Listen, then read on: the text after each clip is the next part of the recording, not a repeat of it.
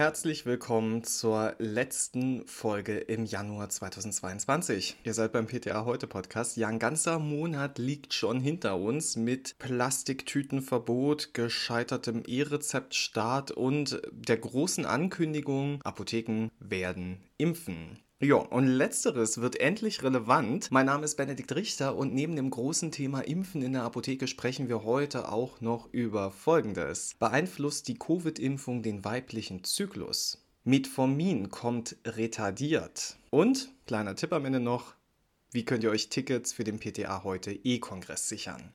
Ja, es ist soweit. Nach langem Kampf und Diskussion wird ab dem 8. Februar 2022 das Impfen gegen Covid-19 in deutschen Apotheken möglich sein. Ja, viele Apotheken, die scharren schon mit den Hufen, haben schon den Impfstatus ihrer MitarbeiterInnen dokumentiert, Räume eingerichtet und warteten jetzt eigentlich nur noch auf das offizielle Okay und eine Backleitlinie dazu und genau die gibt's jetzt. Was ja noch nicht so ganz klar war, war, ob Apotheken für die Impfungen auch Räumlichkeiten abseits ihrer Betriebsräume nutzen dürfen. Ja, und die Einschätzung der BAK lautet wie folgt. Aufgrund der Regelung der Coronavirus-Impfverordnung sei die Durchführung von Covid-19-Schutzimpfungen an die öffentliche Apotheke gebunden. Insofern gelten hinsichtlich der Raumanforderungen die apothekenrechtlichen Grundsätze, insbesondere des 4 Apothekenbetriebsordnung. Nun ist es so, die zuständigen Behörden der Länder könnten auf Basis des Paragraph 2 der SARS-CoV-2 Arzneimittelversorgungsverordnung Ausnahmen gestatten. Zu beachten ist in jedem Fall, dass wesentliche Änderungen der Nutzung der Apothekenbetriebsräume gemäß 4 Absatz 6 Apothekenbetriebsordnung anzeigepflichtig sind. Daher die Empfehlung, es empfiehlt sich, bei der zuständigen Behörde nachzufragen, ob diese das Impfen als eine solche wesentliche Änderung erachtet und was im Falle einer erforderlichen Anzeige zu beachten ist. Viel Theorie, ne? Naja, die Frage nach dem Masernimpfschutz von allen Mitarbeitenden, die ist hingegen noch nicht so eindeutig geklärt. Da verweist die BAK an das jeweilige örtliche Gesundheitsamt, weil die Abda noch Gespräche mit dem Bundesgesundheitsministerium führt. Impfenden ApothekerInnen muss eine Immunisierung gegen Hepatitis angeboten werden und aus Gründen des Arbeitsschutzes sollen Impfungen nicht von werdenden und stillenden Müttern durchgeführt werden. ApothekenleiterInnen müssen die erforderliche Selbstauskunft bei ihrer Kammer eingereicht und bestätigt bekommen haben und die impfenden ApothekerInnen müssen natürlich erfolgreich an einer ärztlichen Schulung teilgenommen haben. Dann dürfen sie Personen ab 12 Jahren gegen Covid impfen. Wer sich für die Grippeimpfung in der Apotheke hat fortbilden lassen, der darf natürlich auch gegen Corona impfen, allerdings nur Erwachsene. Vor der Impfung muss die Einwilligung der zu impfenden Person eingeholt werden. Eine genaue Auflistung der Inhalte dieser Einwilligung, die findet man im Paragraph 630e BGB. Es muss aber in jedem Fall auch, wenn die Einwilligung nur in Textform erfolgt, Gelegenheit für ein mündliches Aufklärungsgespräch mit dem Apotheker bestehen, sagt die Leitlinie. Weiter heißt es, unabhängig vom Aufklärungsgespräch, das der Apotheker mit dem Patienten vor der Impfung führen muss, sollten ihm das Aufklärungsmerkblatt der Anamnesebogen und die Einwilligungserklärung des Robert Koch Instituts in der jeweils aktuellen Fassung zur Verfügung gestellt werden. Der Impfling muss die Einwilligungserklärung vor der Impfung unterschreiben und das Original muss die Apotheke laut BAC zehn Jahre lang aufbewahren.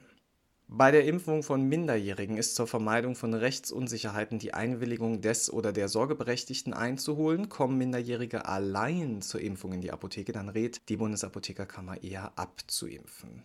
Das ist nicht die einzige Kontraindikation. Auch Personen, die eine akute Erkrankung, einen fieberhaften Infekt mit einer Körpertemperatur von mehr als 38,5 Grad Celsius haben, sollten nicht geimpft werden. Weitere Kontraindikationen sind Überempfindlichkeit gegen Bestandteile des Impfstoffs, allergische Sofortreaktion nach der ersten Impfung, andere Impfungen mit einem Lebendimpfstoff innerhalb von zwei Wochen vor und nach der Covid-Impfung sind ebenfalls eine Kontraindikation und solche Personen sollten nicht geimpft werden. Nach der Impfung besteht die Pflicht, die Impfung unverzüglich ins Impfbuch einzutragen oder, wenn das nicht vorhanden ist, eine Impfbescheinigung auszustellen. Und natürlich gibt es auch die Möglichkeit, den QR-Code als Impfnachweis auszustellen. Die obligatorische Meldung der erfolgten Impfung an das RKI, die erfolgt über das Verbändeportal und die impfenden ApothekerInnen müssen eine Patientenakte führen und diese zehn Jahre lang aufbewahren. Wenn man das alles erledigt hat und dann auch noch die Hygienebestimmungen erfüllt, dann kann es auch schon losgehen mit dem Impfen. Dennoch sollte man rechtzeitig mit der Haftpflichtversicherung klären, ob mögliche Schädigungen aus der Durchführung von Covid-19-Schutzimpfungen von der bestehenden Versicherungspolice abgedeckt sind. Jetzt haben wir viel über ApothekerInnen gesprochen. Welche Aufgabe kommt denn jetzt uns, den PTA, zu? Da ist auch die Leitlinie wieder ganz eindeutig. Nicht approbiertes pharmazeutisches Personal kann die ApothekerInnen bei der Durchführung der Impfung unterstützen. Die Grenzen sind klar, insbesondere die Aufklärung und Durchführung der Impfung im engeren Sinne muss eine geschulte Person höchstpersönlich erbringen. Und da wir gerade von Covid-Impfungen sprechen, es gibt Neuigkeiten zu den Zyklusveränderungen, die manche geimpfte Person berichtete. Dem Paul-Ehrlich-Institut wurden bis Ende Juni 2021 ganze 310 Einzelfallmeldungen mit 368 unerwünschten Ereignissen von Zyklusstörungen berichtet. 34 davon, also knapp 10 Prozent, wurden als schwerwiegend bezeichnet.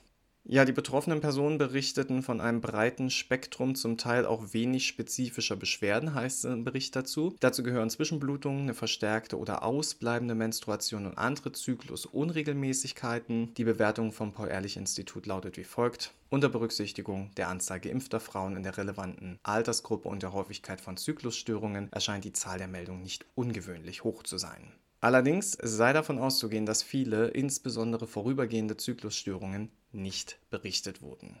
Mittlerweile gibt es zwei Studien, die den Zusammenhang zwischen der Covid-19-Impfung und dem weiblichen Zyklus genauer untersucht haben. Zum einen wäre dann eine Studie aus den USA. Da wurde die Menstruation von tausenden Frauen sechs Zyklen lang mit einer Perioden-App überwacht. 2400 der knapp 4000 ProbandInnen waren geimpft, der Rest war ungeimpft. Die erste Dosis hatte keinen Einfluss auf die Monatsblutung, nach der zweiten Dosis kam die Menstruation im Schnitt einen halben Tag später. Am stärksten war die Verzögerung bei den 358 Frauen, die beide Impfungen innerhalb desselben Zyklus bekamen. Da muss man aber sagen, das ist mit dem deutschen Impfschema eigentlich gar nicht möglich. Bei diesen Frauen setzte die Blutung mehr als zwei Tage später ein. Innerhalb dieser Gruppe dauerte sie bei 11 Prozent auch deutlich länger. Bei allen Frauen normalisierte sich das Ganze aber auch nach zwei Zyklen wieder. In einer anderen Studie aus Norwegen, da wurden 5688 Menstruierende gefragt, ob sie Veränderungen vor oder nach der Impfung bemerkt haben. 38% berichteten von Unregelmäßigkeiten vor der Impfung, 39% nach der ersten Dosis und 41% berichteten von Unregelmäßigkeiten nach der zweiten Dosis. Die häufigste Veränderung, über die berichtet wurde, war eine stärkere Blutung. Jetzt muss man natürlich fairerweise auch sagen, dass Zyklusstörungen nach Impfungen vor Corona selten berichtet und selten erfragt wurden. Fachärzte der Gynäkologie sagen dazu Diäten, Stress, Infektionskrankheiten, Aufregung, starke körperliche Anstrengung oder ein sportlicher Wettkampf, das alles kann den Eisprung und damit den Zeitpunkt der Menstruation beeinflussen. Kommen wir weg von Impfungen hin zu Medikamenten, denn da gibt es was Neues und für Betroffene auch sehr Praktisches, Metformin als Retardtablette. Ihr wisst, bei Typ-2-Diabetikern gilt Metformin als First-Line-Therapie.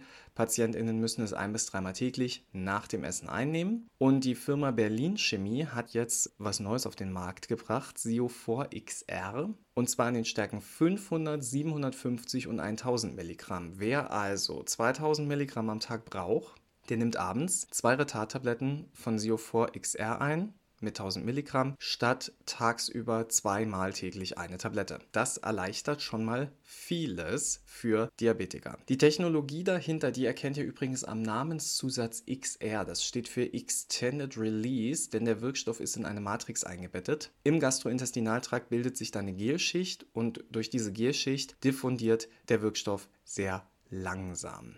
Wie langsam, kann ich euch auch sagen, mal zum Vergleich. Bei schnell freisetzenden Metformin-Formulierungen wird nach 30 Minuten mehr als 80 Prozent des Wirkstoffs freigesetzt. Bei der Retard-Tablette zieht sich dieser Vorgang über 10 Stunden. Kleine Erinnerung nochmal, Metformin ist ein sogenanntes Biguanid, verringert die Glukoseproduktion in der Leber. Außerdem wird die Insulinempfindlichkeit der Muskulatur verbessert und das wiederum steigert die periphere Glukoseaufnahme und Verwertung. Gleichzeitig wird aber auch noch die Aufnahme von Glukose aus dem Darm verzögert. Und zum Schluss habe ich noch einen kleinen Tipp für euch. Die Interfarm steht auch in diesem Jahr wieder an und wird auch in diesem Jahr wieder digital möglich gemacht. Ein Teil der Interfarm Online ist ja der PTA heute E-Kongress. Der erfreute sich in den letzten zwei Jahren wirklich großer Beliebtheit, auch bei mir persönlich. Für alle, die es nicht kennen, da gibt es Fachvorträge zu apothekenrelevanten Themen, die von erfahrenen ReferentInnen anschaulich und gut verständlich aufbereitet werden. Und nicht nur für euer fachliches Wohl ist gesorgt, sondern auch für euer seelisches Wohl. Denn unsere Yogalehrerin Mira, die steht euch für eine Yoga-Session am Nachmittag zur Verfügung. Für die Teilnahme am PTA heute E-Kongress sind Fortbildungspunkte für das freiwillige Fortbildungszertifikat bei der BAC beantragt. Natürlich sind alle Teilnehmenden herzlich eingeladen, via Chat Fragen zu stellen und sich an der Diskussion zu beteiligen. Tickets könnt ihr unter interfarm.de buchen und dann könnt ihr die Live-Veranstaltung genießen. Habe ich jetzt noch was vergessen? Ähm, ja, den Zeitraum. Benedikt. Die Interfarm Online findet vom 11. März bis zum 1. April 2022 statt. 11. März bis 1. April. Ja, damit sind wir schon am Ende unserer heutigen Folge angekommen. Danke, dass ihr wieder dabei wart. Ich werde mich jetzt gleich auf den Weg in die Apotheke machen und hoffe, dass für uns alle die kommende Woche nur schöne Dinge bereithält. Euch wünsche ich das auch und ich würde mich freuen, wenn wir uns nächste Woche wieder hier treffen. Also ich werde auf jeden Fall da sein. Bis dahin, gehabt euch wohl.